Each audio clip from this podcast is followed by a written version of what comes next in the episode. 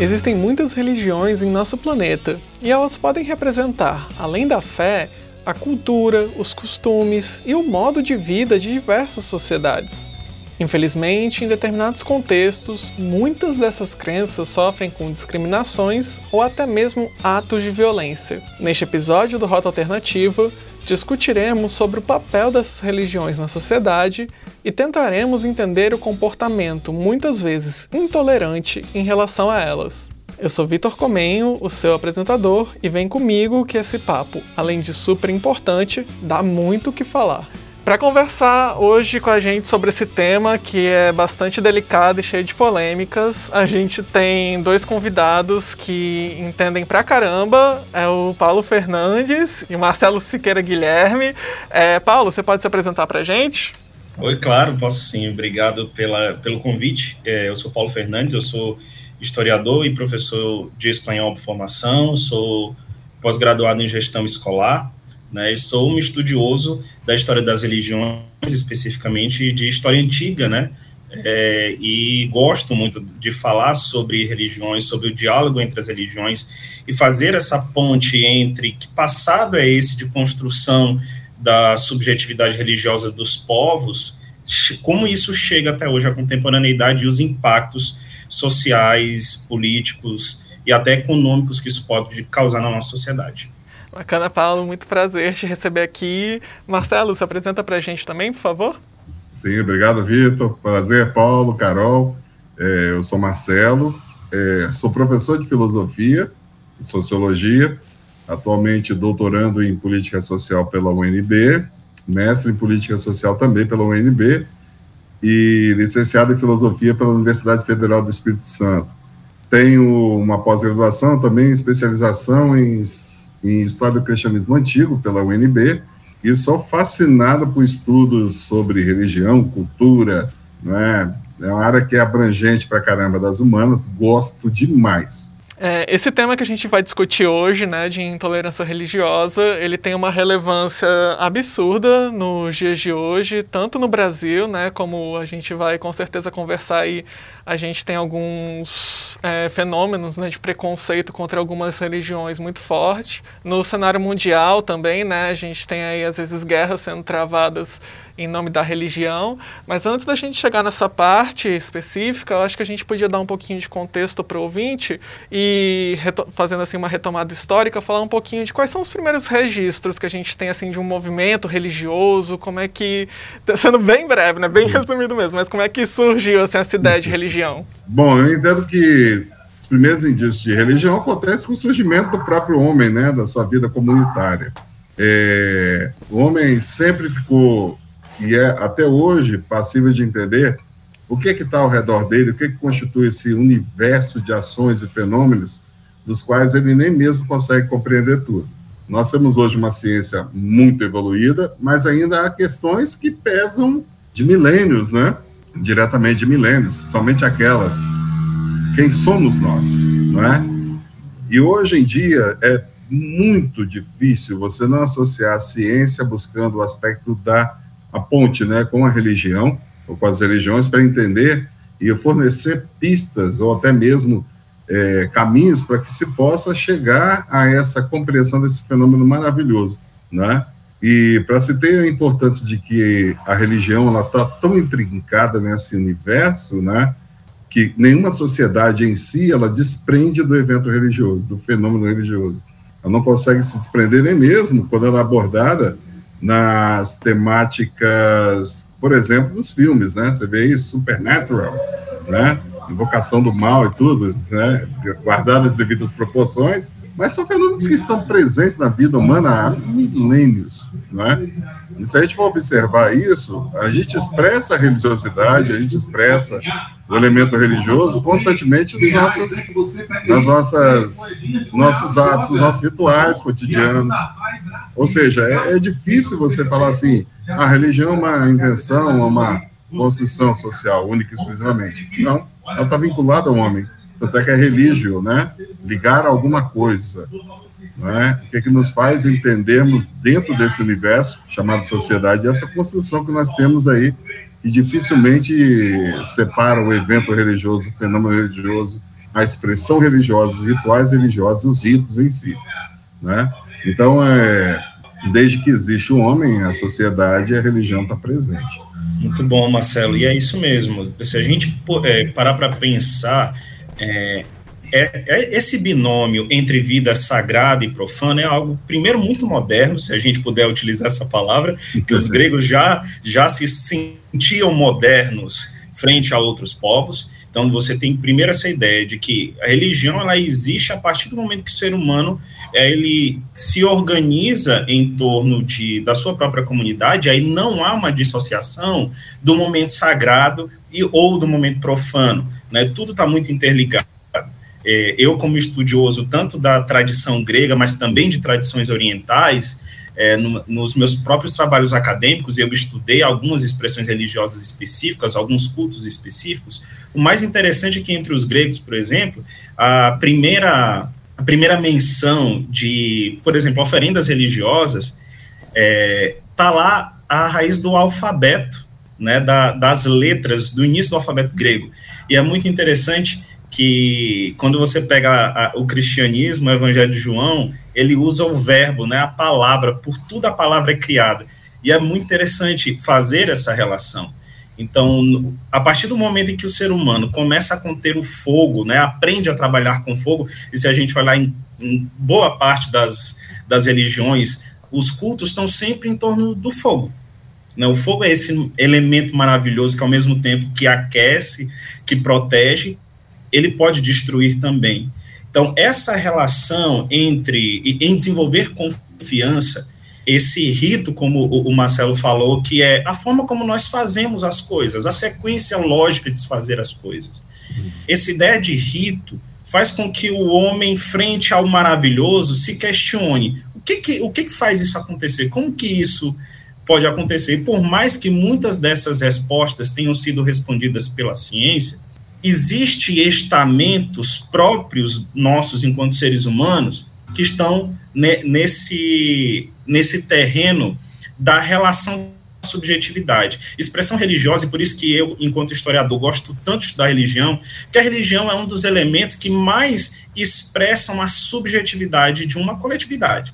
E olhar para esse, esse aspecto, e como o Marcelo falou, essa ciência, e acho que é uma coisa que nós temos a aprender aqui no Ocidente, que o Oriente já faz muito bem, é entender que fé e razão não estão do lado dos opostos, e aí eu lembro da encíclica de João Paulo II, lá de 1998, a Fides et Ratio, que significa fé e razão, e ele veio dizer que fé e razão são as duas asas para as quais que a gente utiliza para se compreender esse divino. Isso faz com que a gente entendendo que uma experiência religiosa ou espiritual, que a gente possa dar o um nome, sendo genuína, ela valida a experiência do outro. E aí eu acho que entra, a gente começa a falar desse ponto, né, de essa expressão do outro, esse contato com o divino, ele é sim um contato coletivo, mas ele é antes de tudo um contato individual, uma relação que você tem a desenvolver com esse luminoso, com esse sagrado. Perfeito, Paulo. E eu acho que a gente pode usar essa tua fala para fazer o gancho já com o próximo tópico, que é quando essa fé, né, essa, essa fé individual, quando é que ela passa a ser algo coletivo, alguma coisa em sociedade, né, se estrutura como religião e quais são as consequências disso para a sociedade? Então, é, essa essa construção da fé, ela passa por um aspecto cultural. A, a, religiosidade, a expressão religiosa, é um elemento cultural muito forte. E essa cultura, né, a gente poderia dar diversos conceitos, mas de forma muito prática, cultura é a forma como a, como a gente faz as coisas. Isso é cultura de forma muito prática. Então, se eu desenvolvo é, essa experiência individual, naturalmente, enquanto, so, enquanto coletividade, enquanto seres sociais, a gente tende a reproduzir a nossa experiência. Não no sentido necessariamente de, de levar o outro ao convencimento, mas expressar a minha subjetividade, expressar a forma como eu me conecto com esse sagrado. Se eu garanto que a minha forma é uma e cada pessoa tem a sua forma individualizada, eu garanto uma relação saudável. Agora, tirando esse aspecto, e aí talvez o Marcelo venha trazer muitas contribuições, que é se eu faço dessa percepção, que é minha, individual, já que eu estou falando de subjetividade, se eu coloco ela como medida para todas as coisas, aí a gente passa a ter um desafio. Uhum. O quanto eu posso garantir que a subjetividade do outro seja vista e seja também respeitada? E a, é, a partir desse pensamento é que a gente vê os grandes perigos que se tem quando a gente não garante a voz de outras expressões religiosas. E isso perpassa, talvez, é, quando a gente tem um, uma expressão, uma religião que seja hegemônica, e isso não é um problema, o problema é quando ela queira cessear o direito à expressão das outras, é, isso perpassa muitas vezes por um pensamento onde não existe uma, um real aprofundamento dessa subjetividade interna da, da espiritualidade. E aí nós começamos a ter uma série de conflitos transformar é, uma, religi uma expressão, um sentimento religioso em algo coletivo, isso não é ruim. Mas a gente precisa ter cuidado quando a gente olha para um mundo tão complexo, tão diferente como o nosso. É, se isso já era um problema no passado, antes da era da informação, na era da informação ele se torna muito mais. Porque as situações de agravo elas se tornam muito maiores à medida em que eu estou mais próximo das outras pessoas, seja por, por que formato for. E a pergunta é, por que, que a minha expressão religiosa ela é tão melhor do que a do outro? Né? Então, esse é, um, é uma grande questão. Dar voz a todos é muito importante, ao passo que essa voz não pode silenciar outras vozes. Muito bom, Paulo. Eu gostei bastante disso aí. Você me fez lembrar três experiências muito interessantes. Né? Uma delas era um príncipe chamado Siddhartha Gautama, um outro, um rapaz muito, mas muito rico, chamado Francisco, Francesco Bernardoni, Bernadotte, né? Virou Francisco de Assis, e um outro advogado que teve essa experiência também na, na prática, na vivência, né? Chamado Mohandas Gandhi, né? São três figuras muito próximas, bem conhecidas da literatura universal, né? A expressão de fé, na verdade, foi um encontro muito particular deles com o que eles estavam em busca, da chamada verdade, né? O Gandhi encontrou isso por meio da não agressão, na rinça, né? E da satyagraha. Francisco encontrou isso numa expressão de abandonar a riqueza toda para abraçar uma fé um transcendente, acreditar em Cristo, né? E o Buda, não é? Que na busca por essa verdade encontra-se com a luta interior, né? E vai entender que esse processo de transformação leva, né, à iluminação. Deixa de ser Siddhartha para se tornar Buda. No fim de tudo, a gente percebe isso é que essa busca, essa compreensão do homem pela pela totalidade, pelo luminoso, né? Pelo transcendente, né? Ela sempre faz ele se ligar a um universo de coisas. Esse universo de coisas passa pela experiência com o outro também, né? A alteridade. Nenhum de nós aqui, por exemplo, teve a experiência do nazismo. Graças a Deus, não, né? Mas a gente tem a experiência hoje da perseguição de, de inúmeras expressões religiosas. Né? Ah, até hoje tem a, um, um rótulo horrível de uma pessoa que que segue uma tradição sincrética de ser chamado de macumbeiro, não é? Né, de, de falar que faz rituais, que faz isso e aquilo, é, é horrível, não é? Eu tenho que entender que essa fé está levando a pessoa a um encontro autêntico com uma realidade que transcende o mundo, ao mesmo tempo que ela está presente no mundo, né? O que levou Gandhi a lutar não foi lutar pela libertação das do povo da Índia, mas de uma união entre muçulmanos, hindus, cristãos e tantos mais, né? E é uma frase dele que eu gosto pra caramba, olho por olho, né, e o mundo ia estar cego. Por isso mesmo, a gente observa hoje mais do que nunca de que as pessoas que têm essa expressão autêntica de fé, elas não buscam arrebanhar pessoas. Ela não quer te convencer para uma religião. Ela simplesmente está te colocando que é possível alcançar, sim, vivenciar essa fé buscando a construção e a transformação do mundo a partir da experiência com o outro. Porque senão ela, ela vira hipocrisia, né? É uma coisa hipócrita.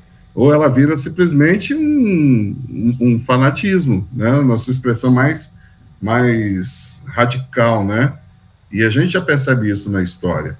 Muitas vezes a gente fala da. E o Paulo conhece muito bem essa parte da história, da Idade das Trevas, né? E curiosamente, do cristianismo, a Idade das Trevas foi o que mais produziu santos. Santos evidentes, né?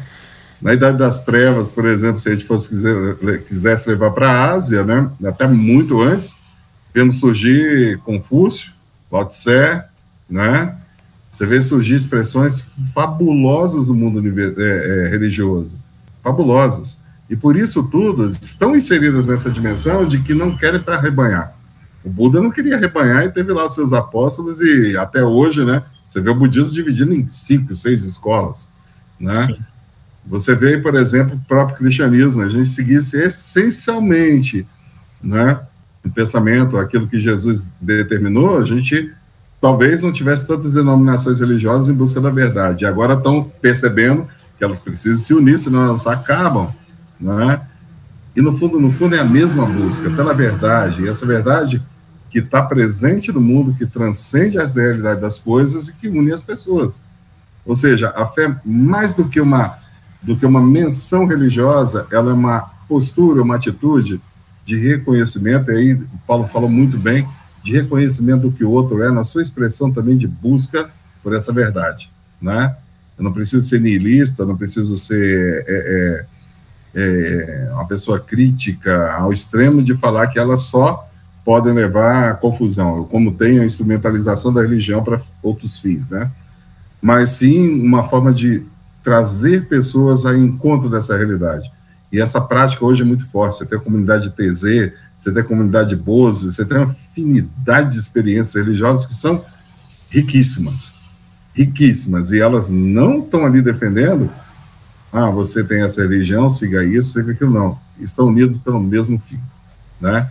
Reconhecendo outra grandeza da obra, né, da obra da criação, e reconhecendo o outro também, aquele que caminha com você em busca dessa mesma verdade.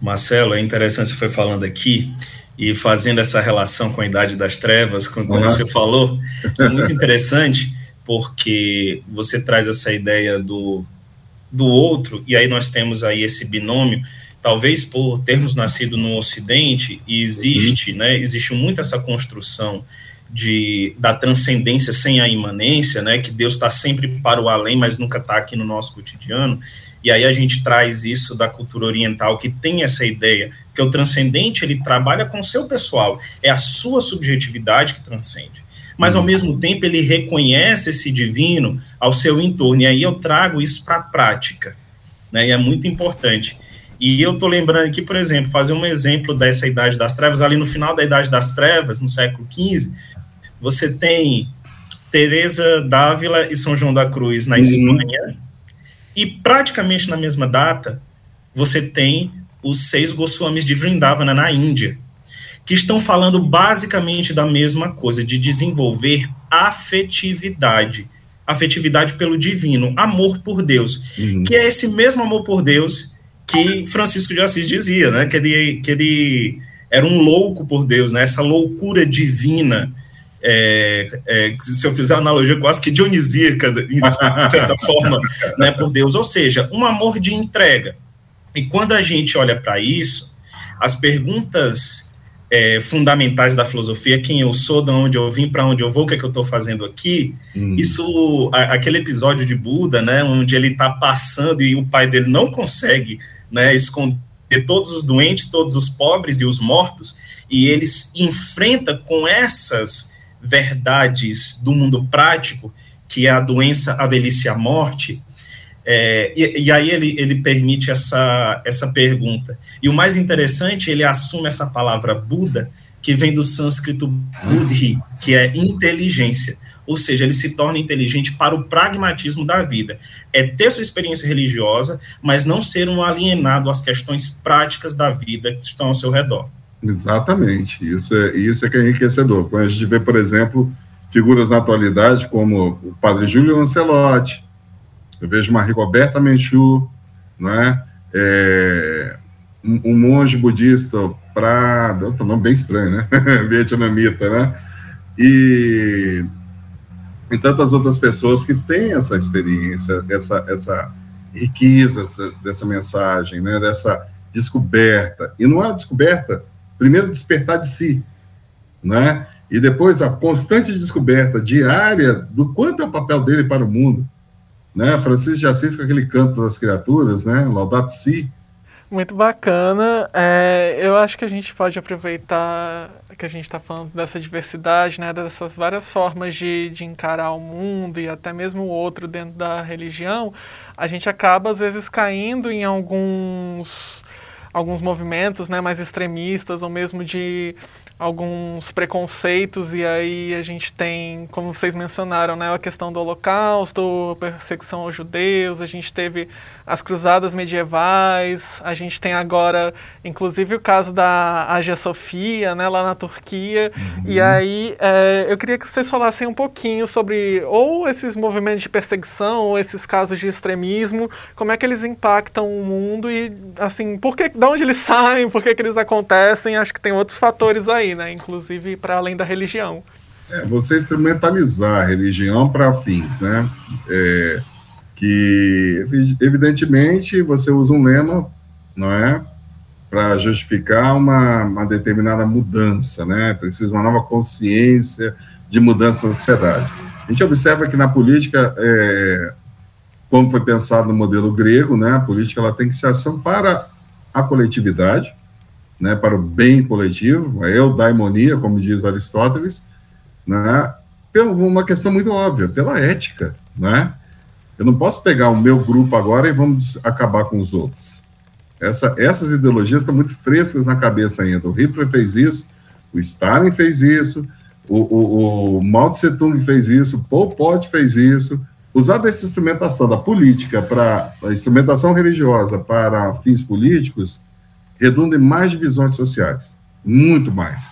Quando a gente vê um conflito, por exemplo, como diz é, não só o Papa Francisco, aqui o ressato patriarca Bartolomeu, né, da igreja, da patriarcado de Constantinopla, quando fala do desastre da, da humanidade, ele não está falando dos refugiados, ele está falando da frieza do homem, né? da frieza, da falta de humanidade, da insensibilidade quanto à relação com o outro. Né? Enquanto não estiver me atingindo, tudo bem, maravilhoso.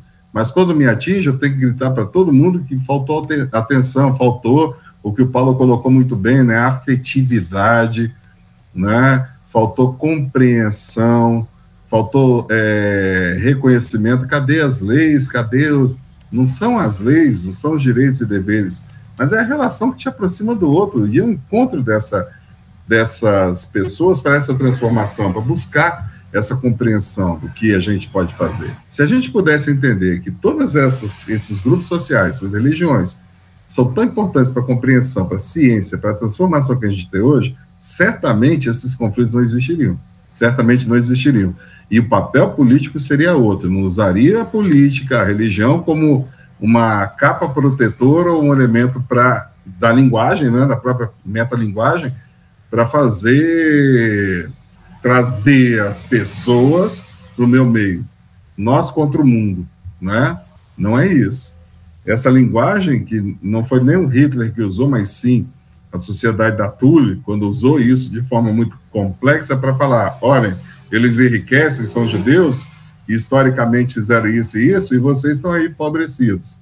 Né? Até sugiro assistirem o Arquitetura da Destruição, como essa linguagem, quando ela é mal dita, e como ela é mal utilizada, e quando ela tem especificamente o ato de convencer e de fazer com que as pessoas vejam que elas estão do lado da verdade, né, do lado, não do lado negro da força, né, mas estão do lado da verdade, sinceramente, eles vão poder transformar. Somos os eleitos para fazer a transformação do mundo, nós somos aqueles que vão, vão mudar, vamos aí criar uma nova sociedade, quando na verdade se torna única e exclusivamente, né, a divinização do homem, né, aí deu a colocá-lo como supremo e querendo ou não acaba se criando um grande conflito ou sufocamento dos conflitos. Olha, é, eu fui aqui só só absorvendo, viu, Marcelo? Mas eu acho que eu, eu achei fenomenal quando o Marcelo traz essa ideia dessa construção de sociedade né, quando você vê muitas religiões falando de um novo mundo, de uma nova terra e um novo céu, mas muitas vezes na prática essa nova terra e esse novo céu tem uma lista de entrada. Né, e, e a gente, é, é, nós precisamos construir uma nova terra e um novo céu para todos, né, é, não é pra, para o meu grupo, para a minha lista de convidados, para a minha lista VIP, né, você tem nome na lista VIP, né, então a gente precisa construir é, essa, essa ideia para tudo e entender quais são os discursos, e isso é muito importante, como a Marcelo disse. Que discursos são esses quando a gente fala de aparelhamento da sociedade por um viés religioso? Qual é o intento de se fazer isso? É, então, quando você pega a própria situação da é, reconversão da Ágia Sofia, né, que é um patrimônio histórico, na verdade, ele é o símbolo da tolerância religiosa para o mundo. E, de repente, você tem aí uma, uma manobra política, quando a gente faz um, um estudo é, de uma tentativa de, aos poucos, ir privilegiando um grupo, nós, enquanto educadores e nós, enquanto cidadãos do mundo, porque nós somos cidadão, cidadãos do mundo, não somos do, de um local específico, que discurso é esse que se quer se fundamentar? O que, que está por trás e quais são os riscos para a nossa cultura, é, para a educação e para as novas gerações, quando eu tolho é, essa, esse espaço, esse acesso a um espaço como a Hagia Sofia e tantos outros lugares você está falando de Hagia Sofia, mas eu posso lembrar, por exemplo, lá na Irlanda, a Basílica de Santa Brígida, que na verdade, ali onde era a Basílica de Santa Brígida, era o templo de Brígida, que era uma deusa ancestral cultuada pelos irlandeses. Então o templo foi destruído e em cima dele foi construída a Basílica de Santa Brígida. Mas veja que interessante, uma freira na década de 90 descobriu que existia o culto ao fogo, e aí volta a ideia do fogo novamente, o culto do fogo de Santa Brígida né, nesse local. E foi fundada a Ordem das Brigantinas, e elas continuam o mesmo ritual do fogo de Brígida. 19 freiras cuidam cada dia uma de um, do fogo de Brígida, e no vigésimo dia quem cuida é Santa Brígida. Ou seja, existe aí um sincretismo, algo por trás. E por que não podemos podemos conviver de forma harmoniosa. Né? Existe uma linguagem do, do amor. Então, a primeira coisa que a gente precisa é diálogo, é conhecer. Né? Conhecer o outro, conhecer o que, que a gente tem de semelhante, qual é o nosso objetivo. Talvez a minha forma de, de me conectar seja diferente da pessoa que está do meu lado, mas existe uma ressonância entre nós. Se a gente consegue se aproximar do outro, fazer com que nós tenhamos verdadeiras relações espirituais e não religiosas, vamos tirar um pouquinho do, do, do rótulo, né, da carteirinha, de, vamos deixar de apresentar a carteirinha de qual é a minha religião, mas olhar para o outro e ver que a expressão religiosa dele é tão genuína quanto a minha, eu consigo evitar uma série de situações. E eu não coloco mais o meu discurso de validação por questões sociais em cima da figura de Deus. Eu tiro isso da conta de Deus. A gente está chegando aqui, dia 21 de janeiro, é o Dia Nacional de Combate à Intolerância Religiosa, num país onde a grande maioria é de, de etnia negra, ou mestiço, ou tem é, é, ascendência de origem africana, mas é, imagine que a gente, essa data foi colocada pela grande violência que viveu é, a mãe Gilda, né, que depois de ter atacado, inclusive, o seu espaço religioso, que é uma garantia constitucional, os espaços de culto são protegidos pela nossa Constituição. E a gente vê esse tipo de, de violência, como tem ocorrido agora é, constantemente, as casas de prece lá no Mato Grosso do Sul sendo incendiadas, ou seja, é uma questão de ferir diretamente as individualidades, ferir diretamente a direitos constitucionais, a cláusulas pétreas do nosso direito. Muito mais do que. Se a gente tirar a subjetividade, se alguém não respeita a subjetividade, é ferir diretamente a nossa lei. Muito bom, Paulo. O papo tá ótimo, mas a gente está dando nosso tempo aqui. E aí, para encerrar, é, eu queria abrir para vocês trazerem algumas considerações e para a gente é, falar um pouquinho de como a gente consegue né, é, fazer esse combate à intolerância, principalmente no ramo da educação, né, na área da educação, como é que a gente pode agir e abrir para vocês indicarem aí, de repente, alguma leitura, algum filme, algum conteúdo que vocês achem bacana. É bastante, bastante coisa, né? Bom, a educação é uma coisa primordial, mas o mais importante que eu entendo da educação, principalmente agora com a nova Base Nacional Comum Curricular, é que não se faz educação sem humanização. Não se faz educação sem reconhecimento da alteridade. Não se faz educação propiciando à pessoa o crescimento nas potencialidades não só cognitivas, não, mas as potencialidades de vivência e experiências que são colhidas no ambiente da sala de aula, na visão de mundo e na construção que dá com, se dá com o mediador né, do conhecimento, seja ele o educador e o educando. Né? Um aprende, outro ensina, ao mesmo tempo que um ensina, outro aprende. Né? E no aspecto da religião, mais do que nunca, é, é observar, é a prática da tolerância por meio da observação dos ritos, das práticas, do respeito à cultura ancestral. E aí o Paulo trouxe uma coisa muito importante, né? a gente escurraça do nosso meio a importância, a contribuição da cultura africana, da cultura indígena, da cultura oriental, é muito importante, né? E também da nossa própria constituição enquanto seres humanos, né? A gente observa aí indicadores de que determinadas religiões, não, expressões religiosas, estão perdendo um número muito grande de fiéis. Ao mesmo passo que a gente vê um, um, uma, eu diria até uma promoção a coisas tão, tão perigosamente, né, obscuras que são tratadas e que tange a liberdade da pessoa. Ela só vai ver o mal ali plantado, né?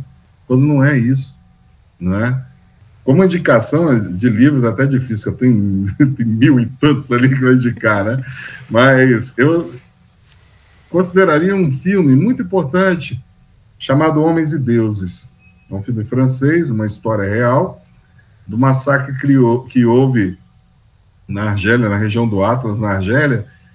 E esse filme relata um monge, né, um trapista, chamado Christian de Chergé, que escrevia em árabe para tentar compreender como é que aquele povo, que era filhos de Alá, os mesmos filhos de Deus, por que, que eles foram levados, ou por que, que eles caíram naquela região, e aonde eles não fizeram trabalho de conversão para ninguém, mas pelo contrário, eles participavam em toda a vida comunitária daquele povo que eles assistiam.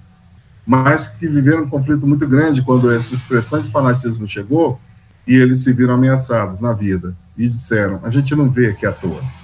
A gente não caiu nesse mundo junto a eles dessa, de forma alguma à toa, não é?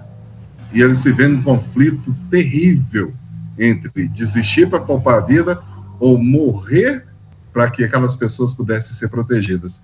Bom, é, eu acho que para os educadores, para todo mundo que está ouvindo, né, como a gente pode desenvolver, eu, eu até sou uma pessoa que tem um pouco de resistência a, ao termo tolerância porque tudo que se tolera chega um momento que fica intolerável. Eu acho que a gente precisa desenvolver respeito. E a palavra respeito, né, do res pesere, que é olhar de novo, a gente precisa olhar de novo o tempo todo para as outras pessoas, né, para os nossos, e também para a gente, para os nossos preconceitos, para as nossas preconcepções.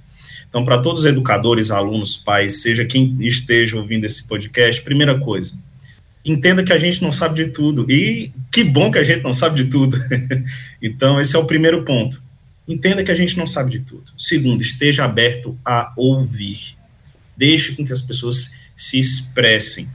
A dor, e aí entra na ideia do afeto, porque o afeto é aquilo que me afeta. Aquilo que afeta outra pessoa pode ser que não me afete. E eu posso entender o quanto aquilo afeta quando eu escuto, quando eu respeito, quando eu olho de novo para essa pessoa. E não entenda que a sua experiência é a melhor, ela é a melhor para você enquanto indivíduo. Mas existem tantas outras experiências que podem, inclusive, reforçar o seu sentimento, a sua experiência pessoal. É, eu acho que conviver, e eu que tenho uma família assim, tem expressões religiosas diversas, e a gente aprendeu a se respeitar ao longo da vida, porque a gente aprendeu que estamos cada um numa experiência diferente, mas que estamos procurando a mesma coisa. E de indicações, eu vou fazer um monte, porque eu fiquei pensando, não dá para indicar uma coisa só. Primeiro eu vou para um romance. Quem gosta de romance, o romance Francisco de Assis, do Hermann Hesse, que é maravilhoso, lógico. Existe algo de, de real da história de São Francisco, mas que é muito bonito. Para quem quer um livro curto, mas que fale sobre é, tolerância, ou melhor, intolerância religiosa, o do Sidney Nogueira, que é coordenado pela Jamila Ribeiro, que é o livro chamado Intolerância Religiosa, e uma série que é muito popular, eu acho que muitas pessoas conhecem, e que eu acho interessante pela diversidade de expressões que apresenta, que é a série História de Deus. Então, são três indicações aí para quem quiser se aprofundar, e eu acho que esse tema é um tema que precisa voltar sempre, a gente precisa falar sempre sobre isso, porque falar de espiritualidade e religião é falar sobre experiência humana. Muito obrigado, Paulo. Muito obrigado, Marcelo. Foi um prazer enorme receber vocês aqui. E eu acho que fica o recado aí, né, para quem está ouvindo a gente, estudar mais, discutir sobre isso, porque a gente teve meia horinha aqui, mas isso é um assunto para muito tempo ainda. Mas muito obrigado.